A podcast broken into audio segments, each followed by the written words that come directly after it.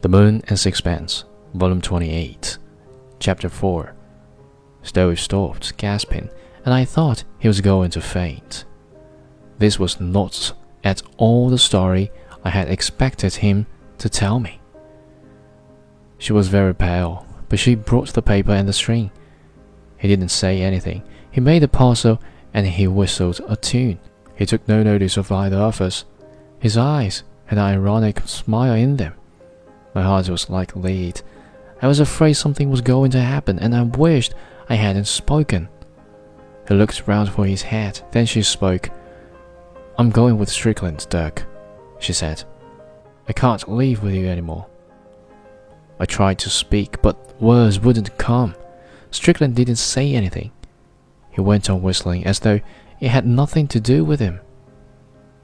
Stroeve stopped again and mopped his face. I kept quite still. I believed him now, and I was astounded. But all the same, I could not understand. Then he told me in a trembling voice, with the tears pouring down his cheeks, how he had gone up to her trying to take her in his arms, but she had drawn away and begged him not to touch her. He implored her not to leave him. He told her how passionately he loved her. I reminded her of all the devotion he had lavished upon her. He spoke to her of the happiness of their life. He was not angry with her. He did not reproach her. Please let me go quietly, Dirk, she said at last. Don't you understand that I love Strickland? Where he goes, I shall go.